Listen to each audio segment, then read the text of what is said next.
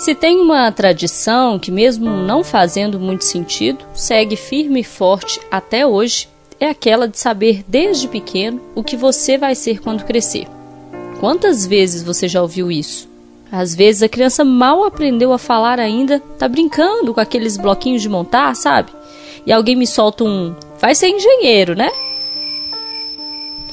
Perceba que é desde essa fase aí que os meninos começam a ser mais engenheiros, médicos, advogados, cientistas, juízes, astronautas. E as meninas? Bom, as meninas começam a ser mais donas de casa e mães. Falando assim, pode parecer algo pequeno, inofensivo, afinal elas não rompem essas barreiras depois? Sim, algumas rompem mesmo, outras não. Na verdade, muitas não. Mas o fato é que essas barreiras não deveriam existir, percebe? Não deveria haver essa limitação para o que se pode ser, o que se quer ser, ainda mais com base no fato de ser ele ou ela. Isso não faz sentido, ou pelo menos não deveria fazer. E é porque essas limitações ainda existem que acabamos por alimentar ainda mais elas. Mas como assim? Você pode estar se perguntando aí agora. Bom, quando os brinquedos para os meninos são atividades como montar, construir, criar, raciocinar, e os das meninas vêm de outra área: cozinhar, cuidar, criar, gerar. Aí, lá na frente, lá na vida adulta, essas crianças que sempre brincaram do que poderiam ser no futuro vão nadar no mesmo mar. Só que umas a favor da corrente e outras contra. Então, se a gente mudar essa concepção, resolve o problema, certo? Não, não, não, não resolve não. Quem dera fosse tão simples assim. Pode até não resolver o problema, mas minimiza ele. Porque aí, aí a gente não limita o sonho, sabe? Não diz desde pequeno para a pessoa que ela pode ser isso, ser aquilo, mas tem coisa que não, não dá para ser que é o sonho só do outro. Quer ver como funciona na prática? Quantas meninas você conhece que querem ser. Hum, deixa eu ver. É, delegadas de polícia, por exemplo? Chefiar uma delegacia, estar à frente de uma equipe, solucionar crimes, aplicar a lei. De quebra, ela ainda acrescenta aí nessa missão salvar outras mulheres, sempre ensinadas que além de cuidar e gerar, precisam, sobretudo, obedecer. Lembrou de alguma? Eu conheço uma. Deixa eu te apresentar a Laíse. Eu sou Alessandra Mendes e esse é o sexto episódio do Atena. Atena, elas por elas.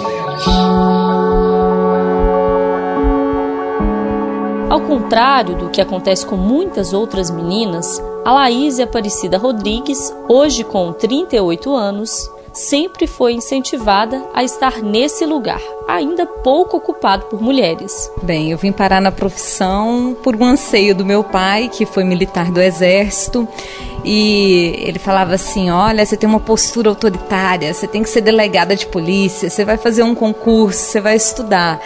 E assim, de tanto ele falar, eu me interessei, procurei, vamos dizer, seguir os passos para poder conquistar essa carreira.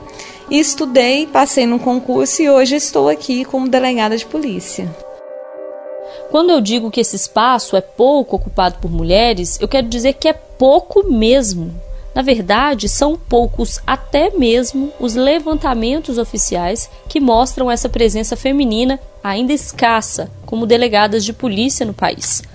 Um estudo feito por especialistas na área mostrou que em 2001 as mulheres eram 19% do total de delegados de polícia no país, sendo homens a grande maioria, com 81%. Aqui no sudeste do Brasil, o percentual era ainda maior para eles, que representavam 85% da área, contra 15% para elas. 20 anos se passaram. Os dados atuais não são conhecidos, mas acredita-se em um avanço da presença feminina nessa profissão. Mas uma coisa não mudou, e a gente não precisa nem dos dados oficiais para ver isso. A maior parte da fatia ainda é masculina. Desigualdades à parte, voltemos a Laís. Assim que ela passou no concurso e foi chamada para a Polícia Civil de Minas, ela foi designada para uma delegacia no interior do estado. Anteriormente eu passei pelo interior e uma delegacia de comarca, como é chamada, a gente trabalha e atua em todas as áreas. Então, quando eu entrei na polícia, quando eu ingressei, eu já trabalhava com violência doméstica contra a mulher. E interior, até que eu peguei o interior bem estruturado, com um juiz sensível à causa e me interessei. Mas para a delegacia especializada, eu vim como uma falta de opção para delegado, então precisavam colocar alguém e falaram assim: ó, oh, doutora, eu tenho um desafio para a senhora, delegacia de mulheres de contagem. Eu dei um sorriso largo e falei assim: eu vou, eu gosto, é uma área especializada, eu acho que eu posso somar. É uma matéria que me atrai. Tem uns que amam, outros que odeiam, mas eu gosto. Eu acho que a gente tem que ter uma certa sensibilidade para atuar e lidar com essa matéria e aqui eu tô desde 2013 na especializada Delegacia de Mulheres. Antes de entrar em todas as nuances dessa função à frente da Delegacia de Mulheres, vou apenas ressaltar algo muito importante aqui que ela falou. A estrutura é um problema na capital, a gente sabe disso, mas é um desafio ainda maior no interior. É, infelizmente, algumas cidades, por falta de estrutura, por falta de recurso, até mesmo do Estado não ter número suficiente de pessoal, é, não tem, assim, um mínimo para atender uma mulher. Sobre isso aqui, os dados são atualizados. De acordo com a Polícia Civil Mineira, o Estado possui atualmente 73 delegacias especializadas no atendimento à mulher, as chamadas DEANS, unidades voltadas ao atendimento humanizado das vítimas que se deparam com qualquer tipo de violência doméstica. Na capital, em Belo Horizonte, a DEAN atende em escala de plantão 24 horas. Apesar dos avanços dos últimos anos, esse tipo de atendimento especializado só está presente em menos de 10%, 10% dos municípios mineiros. É isso mesmo. Menos de 10% de todas as cidades de Minas têm delegacia especializada no atendimento a mulheres vítimas de violência doméstica. Eu acho que esse número fala por si só. Como a gente já relatou aqui em outros episódios desse podcast, fazer parte desse sistema de combate a esse tipo de crime não é fácil. Primeiro, porque são muitos crimes para uma estrutura menor do que a demanda. Isso a gente já viu. Quem trabalha nessa área está sempre sobrecarregado. E segundo, porque é um tipo de crime que literalmente tira o sono da gente, especialmente se você for mulher. É, no começo eu vou te confessar, eu não conseguia dormir, porque às vezes a gente atendia determinado caso e eu ficava pensando naquilo, eu dormia pensando no que, que eu ia fazer para poder ajudar e a gente às vezes entra com aquela empolgação e no anseio de dar uma solução imediata. A gente escuta um relato de uma vítima em uma situação de violência ou numa situação mais crítica, a gente quer resolver, a gente quer ajudar. Então, assim, eu, eu chegava em casa e ficava pensando naquilo, ficava me martirizando. Aí muitas pessoas chegavam e falavam assim: não, não fica assim, porque você vai acabar adoecendo. Como eu adoeci à época, de tanto a gente ficar é, tentando absorver o problema dos outros, você acaba que adoece um pouco.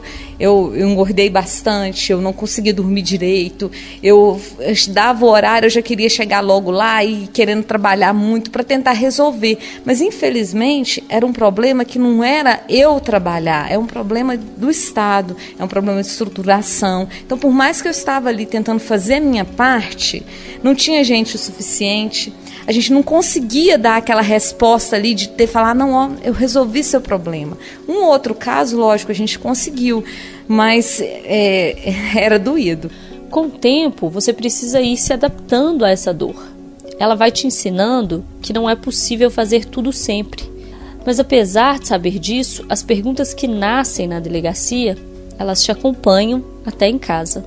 Hoje eu administro mais, mas lógico, ainda tem casos que marcam bastante. Tem muita situação que a gente fica assim: nossa, mas será que essa mulher vai morrer e eu não consegui fazer nada? Será que vai acontecer alguma coisa?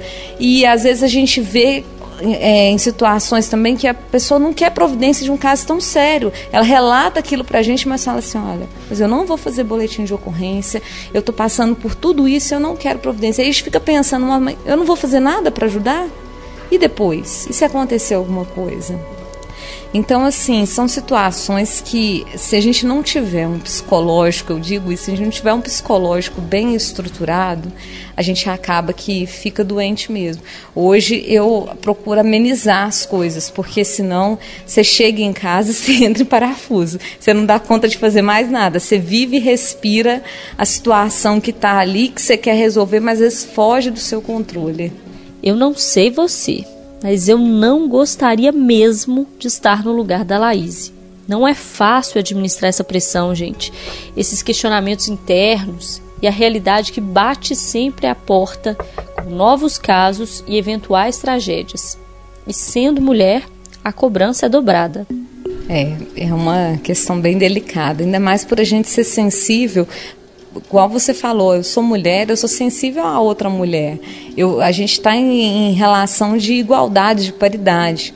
E você vê que tem situações que foge ao nosso alcance de tentar fazer de tudo e não conseguir tirar aquela mulher ou da situação de violência, seja por vários motivos, porque ela tem uma dependência financeira, porque tem a dependência, vamos dizer, dependência não, ela gosta do parceiro e aí ela está sofrendo a violência, mas ela, a gente tem sentimento, eu acho que a mulher ela é mais sensível. E aí ela está passando por tudo aquilo, mas ela fala, eu gosto dele. Eu vou perdoar ele, eu sei que um dia ele vai mudar. Ou então, às vezes, eu escuto isso e isso eu acho que é muito marcante. Eu estou rezando muito, ele vai mudar. Deus vai tocar o coração dele. Isso até me arrepia, porque assim, você vê que a mulher, ela está passando por tudo, mas ela tem uma fé tão grande, ela acredita tanto que ele vai mudar, que assim, a gente fica sem saber o que fazer. E, ser, e por outro lado, não duvidando que um Deus possa mudá-lo e tal, mas ela vai passar por aquilo até quando? Ela pode ser morta por conta disso. E se ela morrer? E se ela morrer? Eu fiquei pensando muito, muito, muito nisso. E se ela morrer? Seja por questões financeiras, por questões sentimentais, por crenças religiosas, seja qual for o motivo que a faz acreditar em uma eventual mudança, nada, nada, nada disso importa. E se ela morrer? Então, assim, é complicado. E quando você escuta relato, principalmente às vezes de uma pessoa mais próxima, ou dentro da sua família mesmo, que a gente não pode ser omisso e falar, ah, não, minha família é linda e perfeita. Acontece certas coisas. E a gente fala assim, ó, tem que fazer isso assim, assim, e a pessoa não, mas eu não quero. Eu falei, mas a solução é essa. E aí, você vai esperar ser morta? O que, que você vai fazer?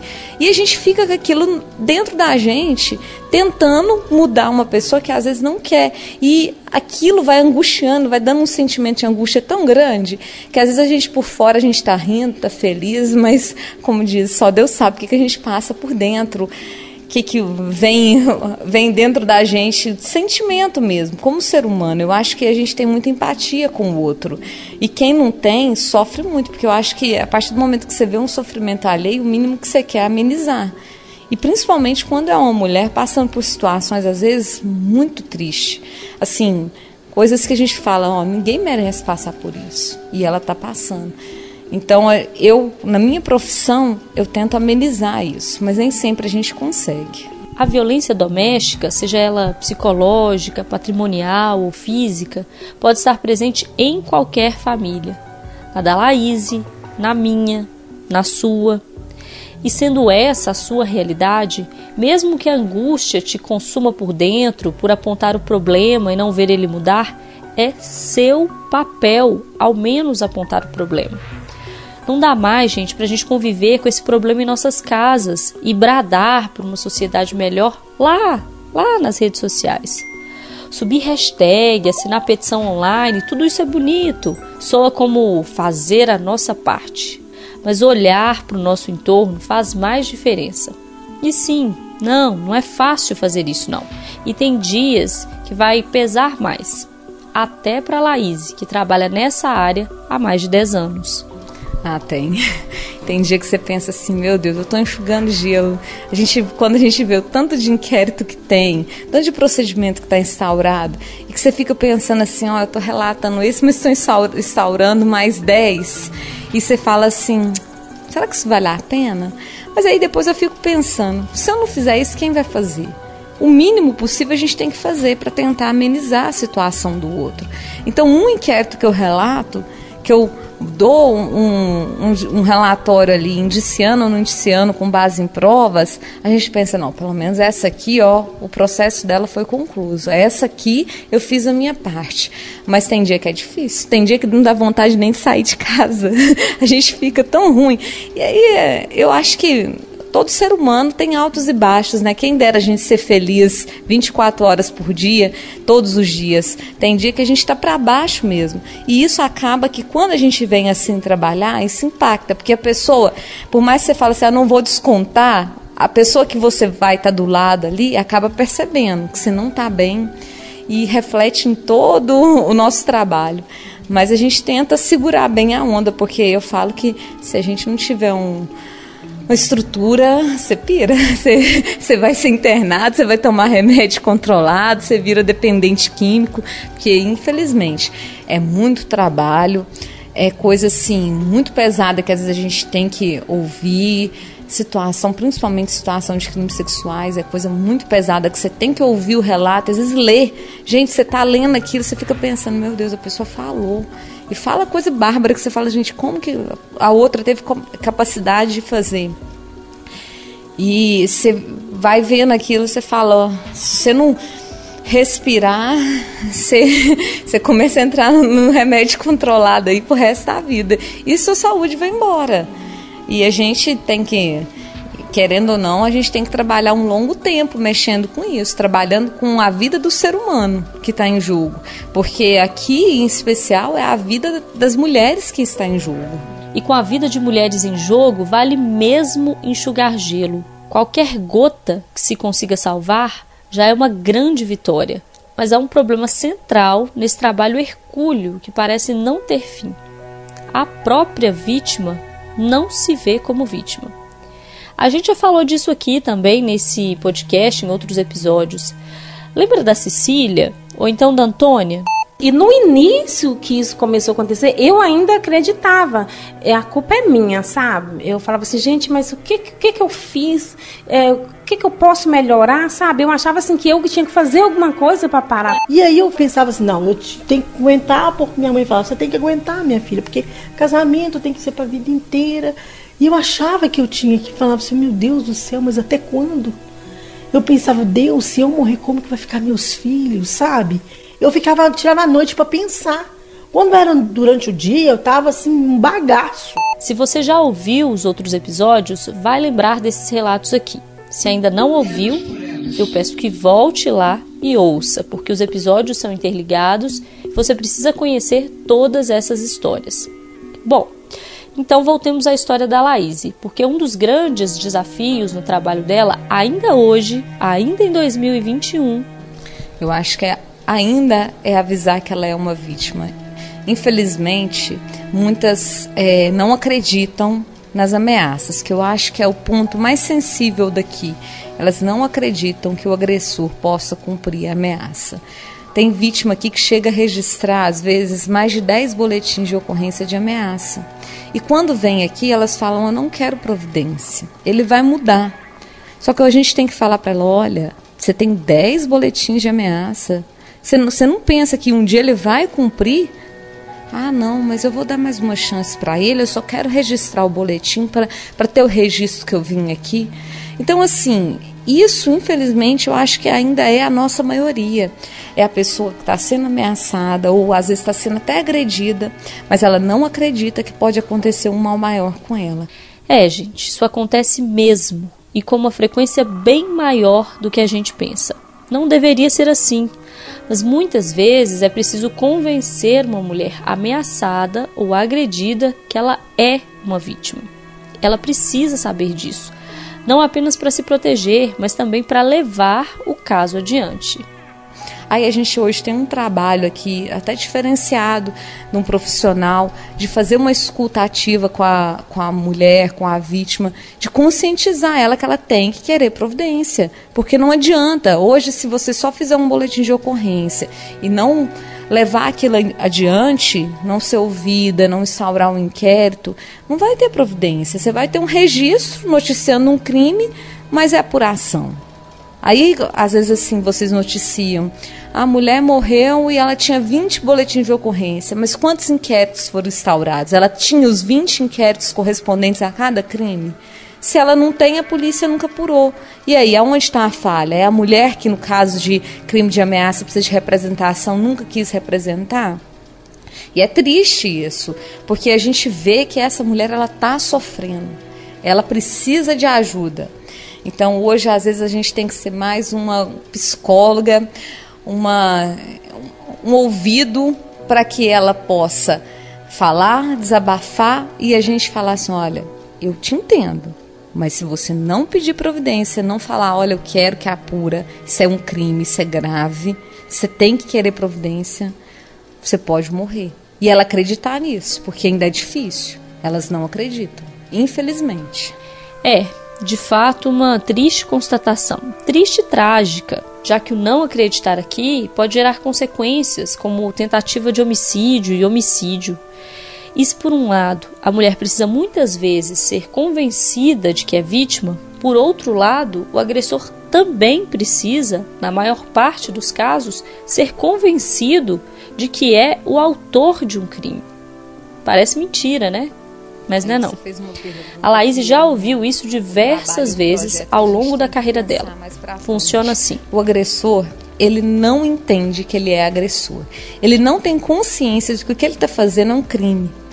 Então, a maioria deles, eles vêm aqui, às vezes até admite, fala assim: não, realmente eu ameacei ela, mas por que ela fez isso assim, assim? Mas por que isso assim, assim? Não, eu bati nela, mas é porque ela mereceu, porque ela fez isso, isso assim. Então, tipo assim, para ele, ele tem, quando ele assume o crime, ele tem um argumento. E quando ele não assume, ele fala que não fez nada, que é uma grande parcela dos agressores, ele está negando uma coisa que ele vem fazendo, agressões ou ameaças repetidas, ele vem fazendo, mas para ele, não, eu não fiz nada, não. Eu não fiz nada. Você pode me ouvir aqui, eu vou negar, eu nego para você, para o juiz, para o promotor, para todo mundo. Não, eu não assumo o que, que eu faço. Podemos pensar juntos aqui em diversas explicações para esse comportamento. Tem a cultura da posse, que a gente já tratou antes, o machismo estrutural, que a gente também já falou aqui nesse podcast, tem o sentimento de impunidade, enfim, tem uma série de fatores. Mas tem também, na avaliação da Laís, uma questão muito importante: a revitimização da vítima. Ele não é culpado, não. Afinal de contas, a culpa é sempre dela, esqueceu? Porque a partir do momento que ele assume que ele está praticando um crime, que ele é agressor, ele tem que assumir a parcela de culpa dele. E ele não quer isso. Ele não quer estar tá errado. Ele não quer, não quer falar assim, não, eu, eu bati. Não. Se eu bati foi porque ela me deu um motivo. Se eu ameacei, não, eu até ameacei, mas eu estava bêbado, eu estava drogado. Ele tem uma desculpa para aquilo. E a gente escuta alguns que vêm aqui e você olha, assim, infelizmente, às vezes o homem, ele fala aquilo com tanta naturalidade, ele não tem arrependimento, ele não acha que aquilo é errado. Eu falo assim, mas aqui, você tem noção do que você está fazendo? Ele, não. Isso é triste, porque eu acho que a gente é, preocupa, lógico, e tem que preocupar com a vítima, a gente tem que preocupar também conscientizar esse agressor de que ele está agredindo a mulher, de que aquilo é crime. Às vezes até o contexto que ele foi criado, um contexto machista de colocar a mulher sempre em posição de objeto, para ele aquilo é normal. Às vezes ele viu, ele está reproduzindo, o pai dele fez aquilo com a mãe dele um, a vida inteira, e ele arrumou uma mulher, ele está fazendo igualzinho. Então a gente vê essa situação e fica pensando, gente, eu, eu preciso tratar esse agressor também. Eu preciso conscientizar ele. Eu preciso colocar ele na posição de vítima também, para ele ver que o que ele está fazendo é crime. Porque por mais que ele tenha uma sentença, se ele não entender isso, ele vai cumprir a pena, porque esses cumprem. Eles não vão fugir, eles vão cumprir a pena, mas vai sair da cadeia e vai falar assim aqui, você fez isso, vou fazer tudo de novo. Ele não entende. Talvez agora faça sentido para você que nunca entendeu antes porque a luta contra a violência doméstica vai muito além de leis mais duras. Enquanto as mulheres não são livres como deveriam, as leis são sim muito importantes. Mas a mudança maior, a mudança no nosso quadro social, é bem mais profunda, bem mais complexa. E é só através desse processo, que passa por rever e quebrar conceitos e preconceitos já consolidados, que a gente vai efetivamente mudar a condição da mulher na nossa sociedade. Nos termos em que a gente vive atualmente, vítimas não se enxergam como vítimas e agressores, mesmo após terem sido presos, seguem não se vendo como agressores e seguem agindo como tal. Por isso, a reincidência que a gente tem aqui, às vezes até grande, de caras que. Eu estou com um caso recente. Ele foi preso três vezes em menos de um mês. Três flagrantes. Foi lá, agrediu ela uma vez, foi preso saiu. Foi lá, agrediu ela de novo, saiu. Por fim, agora, ele estava com já tornozeleira eletrônica, com medida protetiva, chegou lá perto dela, cortou a tornozeleira, falou assim: Não, eu vou jogar esse trem fora, vamos voltar, vou ficar perto de você, não sei o que. Ela chamou a polícia, com razão, não sabia que ele, a, a capacidade do agressor, mas assim, e ele, se não, ele não ficar preso de novo, ele vai sair, vai atrás dela outra vez. Porque se ele já fez isso três vezes, você duvida da quarta? Não. Ele vai fazer. Até ele entender, olha, aqui, ó, isso aqui é para você não chegar perto, você está praticando um crime. Eu não sei você, mas eu não duvido da quarta vez. Na verdade, eu não duvido nem da primeira. Nenhuma mulher deveria duvidar, gente. O benefício da dúvida, aqui nesse caso, coloca a vida das vítimas em risco. Mas então, se prender não é a solução para esse tipo de crime, o que, que a gente faz? Essa é uma boa pergunta. Ideal seria viver em uma sociedade em que não precisaríamos responder a esse tipo de questionamento. Uma sociedade em que não existisse esse tipo de crime. Para que essa seja uma realidade, ao menos para as próximas gerações, é preciso agir hoje. Punir é preciso, mas é preciso, sobretudo, educar. E é uma preocupação, eu, enquanto profissional, da gente pensar um projeto, de pensar alguma forma de conscientização do agressor, colocar isso até como uma forma, e aí depende do poder judiciário, de punição para ele. Ele tem que entender que do outro lado tem uma vítima, e vítima dele. E ele é um agressor. Isso, infelizmente, eu não vejo que acontece.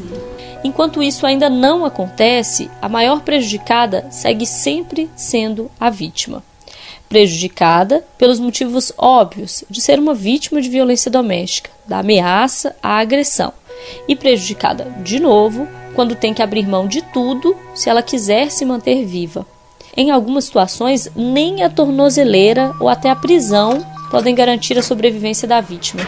A única saída passa a ser a fuga. É, isso é assim, infelizmente, é até porque às vezes a gente aconselha, porque como que a gente vai fazer? Às vezes a pessoa chega aqui desesperada. Uma opção que a gente tem para ela é oferecer um abrigamento. Ela não quer o abrigamento. Aí ela fala: Olha, mas eu não quero, não posso ficar em casa, eu moro junto com ele, eu não tenho ninguém aqui. Se eu voltar para casa, ele me mata, eu não tenho para onde ir. Mas aonde está sua família? Ah, no interior. Vai para o interior. Vai para um lugar que ele não vai te achar. E aí você fica pensando, olha a solução que a gente teve que dar para ela, ela largar emprego, tira os meninos da escola e tem que sumir. Às vezes com a roupa do corpo, porque não pode voltar em casa para pegar as coisas, porque corre o risco dela ser ameaçada, dela ser agredida. Eu vou repetir isso aqui só para você gravar bem essa parte, para quando alguém torcer o nariz quando ouvir falar em revitimização. A mulher ameaçada, agredida, busca ajuda, desesperada, não tem para onde ir. E para se salvar, para se salvar, ela tem que abrir mão de tudo, do trabalho, dos amigos, dos parentes, da vida que leva, de tudo que conquistou, para poder se manter viva. Isso porque ele não aceitou o fim do relacionamento, ou então porque não gostou do que, que ela respondeu um dia, ou então não gostou de uma roupa dela, ou então porque ele achou que ela sorriu para alguém, ou então porque não fez o que, que ele quis, ou qualquer outra coisa que passe pela cabeça dele. E ela, ela larga tudo para sobreviver. Você acha isso justo? E já teve situações nossas aqui que até uma coisa assim que dificulta depois até a punição dele. Ah, teve uma situação de flagrante, é, o agressor ficou preso e a vítima era de um outro estado. Ela pegou, foi ouvida no flagrante, depois, é, por uma razão ou outra, a gente precisou localizá-la por telefone. Ela falou assim: Olha, eu voltei para o meu estado, eu não volto aí eu vou sumir, eu não quero mais saber e tal. E o processo ali, nem na audiência ela não vai conseguir ser, vamos dizer assim, ser ouvida, porque ela, ela não vai vir de medo. Então, assim, ela foge da situação por conta do medo. E isso é muito triste, porque, é igual você disse, a gente não. Não era essa a solução que a gente tinha que dar para ela, né? Ela já é vítima, vai ser vítima de novo. Ela vai ter que reconstruir a vida dela por conta de um homem que tem, às vezes, uma obsessão, por conta de um homem que não entende que está praticando um crime, por conta de um homem que é capaz de tudo e a gente não sabe até que ponto ele vai matá-la. Então, quando a gente fala vai, é porque, por mais que a gente dê toda a proteção e apure um inquérito, isso por si só é muito frágil para proteger ela, porque se ele falar que vai matar, ele sai da cadeia e mata. Se ele achar ela, ela vai matar. E ele vai matar, e aí, o que, que a gente vai fazer? A Laís tem razão. Isso é mesmo muito triste. Pensar que a única saída que resta em alguns casos, mesmo com lei, mesmo com punição, mesmo estando em 2021, a única saída que resta é fugir. A gente teve um caso é, até recente, a senhora estava até grávida e ela foi para a casa de um. Ela foi agredida e, e a, a situação, o detalhe era o seguinte: o cara estava de bem com ela até ela arrumar um namorado. Quando ela arrumou outro namorado e engravidou, ele falou assim: Ah, você vai ter outro filho? É de outro homem? Era o ex. Ele foi para cima dela, ele queria matar o filho dela. Ele desferiu umas três ou quatro facadas na barriga. Essa mulher teve muita sorte. E não, não atingiu, foi bem superficial, não atingiu. E ela sumiu. Só que ela sumiu e ele sabia dos parentes dela e começou a ir atrás. Aí, por fim, ela teve aqui com uma tia e falou assim: Olha, a gente precisa que ele seja preso, porque ele vai achar ela. Ele está indo em todas as casas da, das, das tias e tal. Conseguimos um mandado de prisão, ele foi preso. Mas assim, é coisa que a gente vê, a menina estava, além de estar grávida, ela estava desesperada. Porque ele tentou e não conseguiu. E qualquer oportunidade que ele achasse ela, ele ia terminar o serviço que ele começou, que era tentar matar a criança, porque ele não aceitava. Ah, agora você arrumou outro, você está grávida de outro, agora seu, seu filho vai morrer. Quem dirá ela também. Ela teve que sumir após ter sido esfaqueada por ele, mesmo grávida. Ele não aceitava e ela tinha que fugir. Ele era o agressor, mas a maior punição era para ela. Viver com medo, fugindo, temendo pela própria vida da criança que ela carregava na barriga. Ele era o culpado. Mas ela, ela tinha que fugir. É caso que, igual você fala, marca a gente. É caso que é, a, você vê, ainda mais eu vi ela grávida, sofrendo, uma situação tão complicada, você fica pensando, poxa, já está grávida, a gente está esperando a criança, a gente já fica mais sensível. Levou tanta facada na barriga, está passando tudo isso agora, está fugindo. Ela veio aqui implorando, pelo amor de Deus, para que prendesse ele, que ela não aguentava mais ficar fugindo dele até ele descobrir. E esse caso a gente teve sucesso, a gente representou pelo mandado de prisão e a gente conseguiu prender ele, assim, em tempo até curto, para amenizar o sofrimento dessa mulher. Porque são situações que às vezes não chega na mídia, mas chega na delegacia e a gente fica sensível, a gente fica pensando, não, não é possível, vamos fazer alguma coisa mais rápido, porque não dá, a gente não vai deixar ela ser morta. Mas são tantos casos que às vezes os desfechos são trágicos. E se um feminicídio dói na gente, pelo simples absurdo da razão de ser desse crime, além de todo o sofrimento da mulher, Imagina como é que é isso para uma delegada que trabalha todos os dias para salvar essas vítimas. É. isso é difícil, porque ainda mais quando a gente, se a gente tem já um inquérito, às vezes tem apuração, a gente fica pensando assim, poxa, por que, que eu não concluí? Que que eu, por que, que eu não fiz isso? Que que eu, que, onde eu errei? Aonde eu falhei? Porque é triste, a gente não quer ter uma notícia dessa. E todas as vezes que acontece um feminicídio, ou até mesmo a morte de uma mulher, a primeira coisa que a gente faz é anota os dados, vamos pesquisar, vamos ver se ela já tem algum inquérito de Maria da Penha. E um detalhe também que chama muita atenção nesses casos, eu, eu venho percebendo isso. Às vezes ela noticia uma ameaça aqui em, em Contagem, e pelas proximidades das cidades, mas ela é morta em Belo Horizonte. Vezes ela noticia uma ameaça em Ribeirão das Neves e é morta em Betim. Então, eu, eu, venho. Foi um detalhe que me chamou a atenção. Porque às vezes a gente fala assim: ah, aconteceu um caso de feminicídio em Ribeirão das Neves. A gente vai pesquisar, ela tinha um inquérito aqui comigo. A ameaça aconteceu em Contagem, mas ele foi matar ela lá em Neves. Por algum motivo ela foi para lá ou ela mudou para lá. Então a gente fica pensando, poxa, tinha um inquérito lá comigo e eu não consegui concluir. Ou eu podia ter pedido a prisão. Ou então a gente fala assim, eu falo que a gente não pode subestimar os fatos. Às vezes a gente vê uma mulher aqui vem e relata uma coisa que a gente, a princípio, acha tão banal. Ah, não, é porque ele olhou para mim e falou que se eu não andasse com ele, ele ia me dar um tiro. Aí a gente fala assim, mas foi só isso. Então a gente não pode subestimar, porque às vezes é uma situação que você não sabe a capacidade e como que é aquela, aquele ser humano, aquele agressor. Porque o homem, às vezes, ele reage de uma forma e toma coragem para fazer outra. Encorajado pelo álcool, pelas drogas. Então ele está falando aquilo sobre a primeira oportunidade que ele tiver de beber ou de usar uma droga, alguma coisa que dá coragem para ele, ele vai cumprir. Uhum. Isso também é uma coisa que vem chamada atenção. Às vezes ele sóbrio, ele está ali ameaçando. Quando ele bebe, ele pega a faca e ele chega aqui e fala assim: Ah, eu dei umas facadas nela, mas estava tão bêbado que eu nem sei quantas que foi. Eu nem vi direito. Mas ele fez. Aí ele vai usar o álcool como desculpa, mas ele fez, ele tentou. Ou quando concretiza. Então, assim, é, é, é triste. A gente, a gente fica pensando quantos crimes de ameaça que a gente tem aqui? Muitos. Quantos a gente consegue concluir? Poucos. E quantas dessas ameaças não pode estar aí esperando a conclusão? Por falta de recursos humanos, por toda a logística de movimentar esses inquéritos, e a vítima não pode estar aí quase sendo morta. Às vezes está passando por situação até pior e a gente não está nem sabendo. Para compensar esse tipo de sentimento, só mesmo algo ainda mais potente que a angústia e pesar de não ter conseguido agir a tempo. O alívio e a satisfação de agir a tempo e salvar uma vida. Tem, tem. E isso aí é muito gratificante principalmente quando a gente está fora do ambiente de trabalho, porque às vezes a gente acaba ficando conhecida.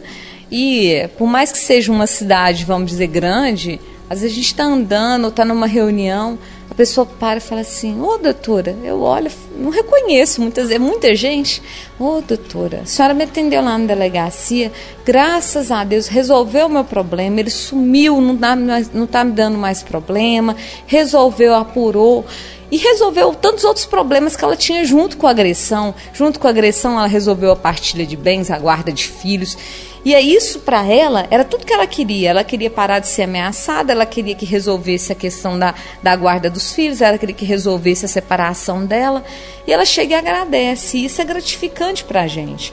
E a gente pode dizer que é, a gente tem um número até considerável de vítimas que conseguem sair do ciclo de violência, que consegue resolver toda a situação. Mas, por outro lado, os agressores que aceitam essa situação são poucos. As vítimas saem do ciclo de violência, mas o agressor não aceita. Até que ele consegue entender que a mulher largou ele, que ele não aceita, isso aí também não. Ela que pediu a separação, tem que ser ele para pedir. Ah, não, ela que está separando de mim. Ele quer ser o protagonista, quer ser o machão e falar assim, fui eu que separei dela. Quando é ela, aí ele não aceita. Quando ele, a, a mulher consegue a guarda e ele tem que fazer a visita, ela tirou os filhos de mim. Não tirou. Ficou decidido que a guarda é com ela e ele com direito à visitação. Porque ainda é pouco assim que a gente vê que quer guarda compartilhada. Os filhos, como a gente já falou no episódio da Cleide, que vê isso de perto com o trabalho das patrulhas preventivas da Polícia Militar, os filhos também viram motivo de disputa. Outro elemento que o agressor acaba colocando nas costas da vítima, já tão carregada de culpas. Quando a guarda fica com a mãe, aí a gente vem outro problema. A mãe, para ela, tá resolvido, mas o pai acha um absurdo. Aí já acha que a mãe tá restringindo a visita, que ele não pode ver os filhos quando quer, mas tá tudo determinado judicialmente. Então a gente vê assim: a mulher conseguiu, mas ele não aceita. Aí a gente esbarra nisso. Tá lá, tá resolvida a situação da ameaça, da lesão corporal, da pensão, da guarda, etc. Todos os casos junto com a violência doméstica e os casos de família foram resolvidos, mas ele, o agressor, não aceita a resolução. Para ele é um absurdo tudo que aconteceu. E aí ele quer ser considerado a vítima, mas ele esquece que antes dela sair de casa, dela separar, ele ameaçou, ele agrediu, ela sofreu muito. Sofreu sim, sofreu demais e não precisa sofrer mais. E é para isso que a Laís trabalha, para quebrar esse ciclo de violência, mesmo que ainda haja assim, tanto descrédito em torno dessa luta contra a violência doméstica. Porque o que a gente escuta hoje, se eu sair na rua e não me identificar, ah, essa lei Maria da Penha não presta para nada não. Você não adianta para nada não. Essas mulheres aí vivem sendo agredidas aí e não acontece nada. Então a gente ainda escuta isso porque é o descrédito. Mas a partir do momento que a gente vê e faz um bom trabalho e vê a lei dando resultado, que é apuração de um inquérito bem feito, uma sentença, a punição. A partir do momento que começa a ter mandados de prisão para descumprimento de medida protetiva, mostra, ah, você descumpriu, agora você está sendo preso, e ele ficar preso, a gente vê a resposta. Isso tem que acontecer, mas depende de todo um conjunto, depende da polícia, depende do Ministério Público, depende do Poder Judiciário. E assim vai. Então a gente precisa ver todo esse sistema, todo o aparato criado criado para a proteção da mulher funcionando. Enquanto um órgão só trabalhar e o outro não, infelizmente, a gente não pode falar que é culpa de A ou de B. A gente precisa de polícia, polícia militar nas ruas, fazendo a prevenção e o combate, a Polícia Civil investigando, o Ministério Público oferecendo denúncia quando tem elementos e o Poder Judiciário, o juiz, dando as sentenças. Aí a gente vai ter um ciclo completo de combate à violência doméstica contra a mulher, que eu acho que tem que funcionar. Aqui hoje, Contagem, a gente teve um privilégio de conseguir uma vara especializada de violência doméstica contra a mulher. Embora ainda acumule com vara de inquérito, mas hoje a gente tem uma juíza sensível à causa para julgar violência doméstica contra a mulher. Não pode ser diferente. Senão a gente não adianta. A gente vai ter inquéritos aqui que não vão ser julgados. E aí? E aí? Você sabe responder essa? Mesmo hoje, com inquéritos já sendo produzidos e julgados, as mulheres ainda são ameaçadas e perseguidas. Imagina então sem eles, como é que isso seria? Quem? Quem ia garantir a sobrevivência da mulher grávida, esfaqueada na barriga pelo ex, que não aceitou que ela tivesse o filho do outro? Quem ia garantir a sobrevivência da Kelly, espancada e quase morta na rua pelo ex que não aceitou o fim do relacionamento. Ou da Antônia, que fez 33 boletins de ocorrência contra o ex-marido em apenas 8 anos. Ou então da Cecília, que teve todos os dentes arrancados pelo ex-companheiro que não queria que ela sorrisse para mais ninguém. E aí?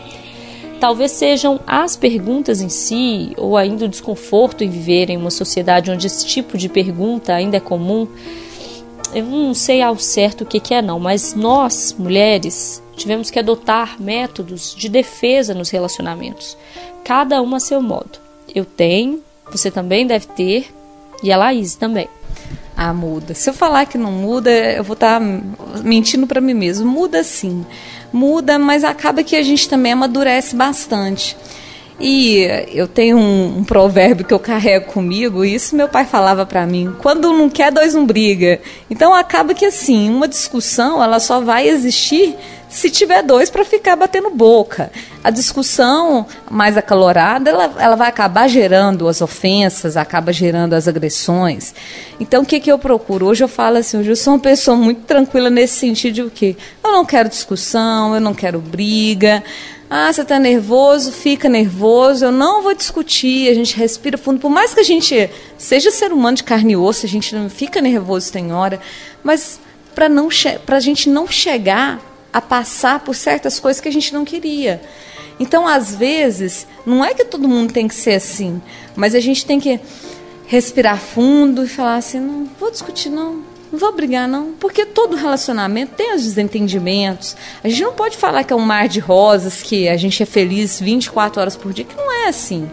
Tem os altos e baixos, tem a, a tem, vamos dizer assim, os pontos de desavenças e diferenças. Eu sou diferente de você, como eu sou diferente do meu parceiro. Para a gente dar certo, a gente tem que aprender a conviver com as diferenças do outro. A partir do momento que essas diferenças elas acabam virando pontos de brigas, de discussão, vale a pena. Aí eu, eu, falo assim, a gente vai chegando a uma certa fase da vida que não vale a pena mais certas coisas. Vale a pena discutir, não vale a pena xingar, não vale a pena brigar.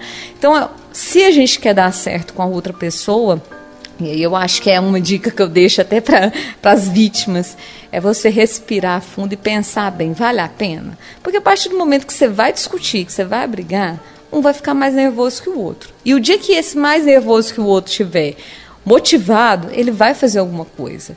Ele vai te agredir, ele vai te ameaçar, ele vai chegar a te bater. Por quê? Porque na briga ali, você vai medir força com o homem. O homem ele é muito mais forte. Ele tem a, a gente tem o poder da palavra, que a gente ofende, mas se o homem vier para cima de você, é muito difícil uma mulher conseguir vamos dizer assim, mobilizá-lo. A força dele é muito mais, ele é muito mais forte que a gente. Então, para que, que a gente vai medir força com alguém que a gente às vezes vai perder? E aí, assim, eu falo, ó, eu não brigo. Hoje eu não brigo, eu não discuto. Às vezes, quando a gente é mais nova, a gente acaba querendo ganhar no grito, vamos dizer assim. Mas hoje eu falo assim, ó, não vamos discutir, não vou brigar, respiro fundo. Porque relacionamento, infelizmente, querendo ou não, tem os pontos de desacordos, vamos dizer assim. Quem dera ser só rosas e flores e a gente ser elogiada todos os dias, não ter nenhuma briga. Infelizmente tem. Apesar de todos os desafios e da couraça que a função exige pela lida com tantas histórias dramáticas, a Laís tem certeza que esse é o lugar certo para ela. Sorte a nossa. Quando a gente faz o que gosta, a gente acaba não querendo, vamos dizer, largar, né? Eu estou aqui na delegacia de mulheres já tem, vai fazer seis anos já. Eu tenho dez anos, fiz dez anos de carreira, trabalhei é, um tempo no interior e aqui eu fiz seis anos que eu estou na frente da delegacia de mulheres. E assim, a gente quer sempre estar tá melhorando, estar tá prestando um serviço de qualidade, criando alguns projetos que vão poder ajudar, porque eu acho que se a gente não puder somar, a gente, que, qual que é o papel da gente aqui na Terra se a gente não pode ajudar e fazer alguma coisa diferente? Eu falo assim, eu não sou melhor que ninguém, e nem você, não é a pretensão minha. Mas se eu fizer o meu papel e fizer um diferencialzinho que seja, isso para mim já é válido. Fazer a diferença é sempre muito importante. Seja no papel de padeiro, de taxista, professora, advogada, pedreiro, empresária, escritor, qualquer que seja o caso, é preciso fazer a diferença. No caso da Laís, fazer a diferença significa também salvar a vida de uma mulher. Então eu estou aqui hoje, mas se eu vier e não trabalhar, às vezes eu vou estar sendo igual uma parcela, não generalizar. Mas se eu vier e trabalhar, eu vou estar fazendo o meu diferencial, que é o quê? Cumprindo o meu papel, prestando serviço público. Isso eu vou estar salvando vidas, ajudando mulheres e às vezes até impactando na vida das pessoas no sentido de que, olha, Funciona. Ali está funcionando. Ali vai para frente.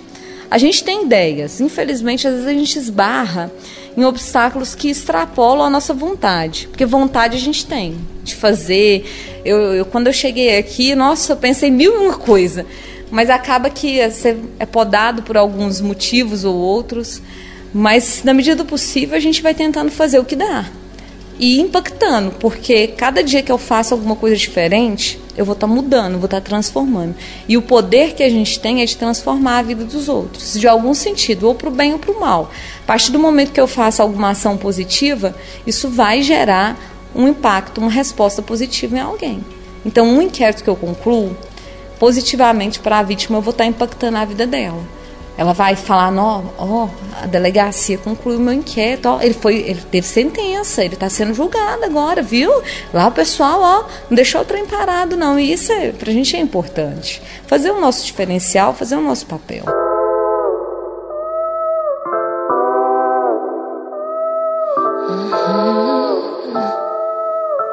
O papel da Laís vem garantindo a sobrevivência de dezenas de mulheres, centenas até.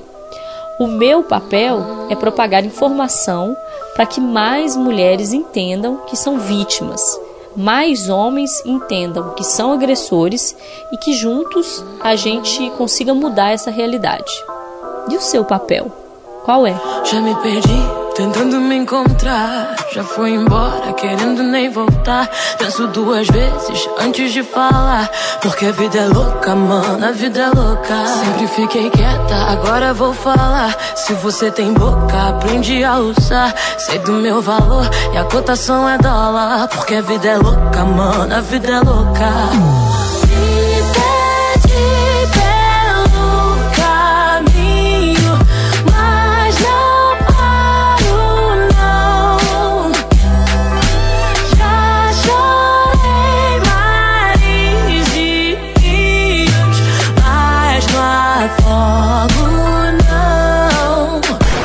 Esse foi o sexto episódio do Atena. No próximo, vamos conhecer outra mulher que prega a liberdade para todas. Ela precisou casar para tentar ter a liberdade, separou em busca de liberdade, foi muito criticada na sua trajetória em busca de liberdade e descobriu que a liberdade é um poder dentro de cada um. Ela é famosa, então com certeza você vai saber quem é se eu te disser o nome. O que eu não sei se você sabe são os detalhes dessa história cercada de luta contra preconceitos e tabus. No próximo episódio, a gente vai conhecer a Rita de Cássia Coutinho, ou melhor, a Rita Cadillac.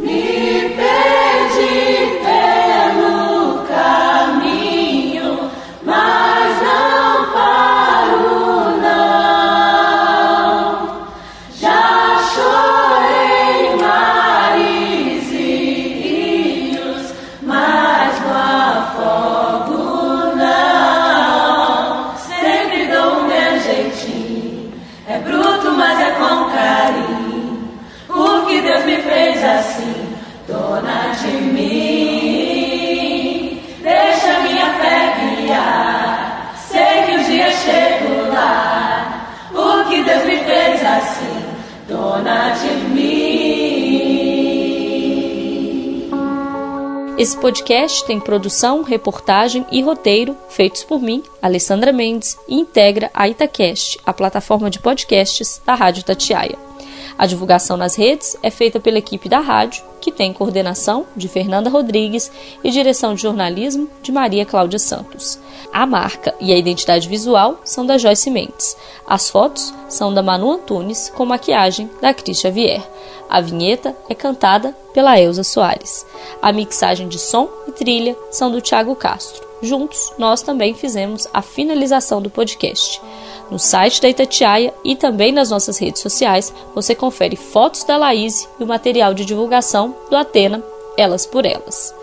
Esse episódio cita dados do levantamento Perfil das Polícias no Brasil, que traz dados de 2001 sobre os efetivos policiais e integra o estudo Segurança Pública, Diagnósticos e Perspectivas. Também foram citados dados da Secretaria de Estado de Justiça e Segurança Pública de Minas Gerais sobre a quantidade de delegacias de atendimento à mulher no estado em 2020. Até o próximo episódio.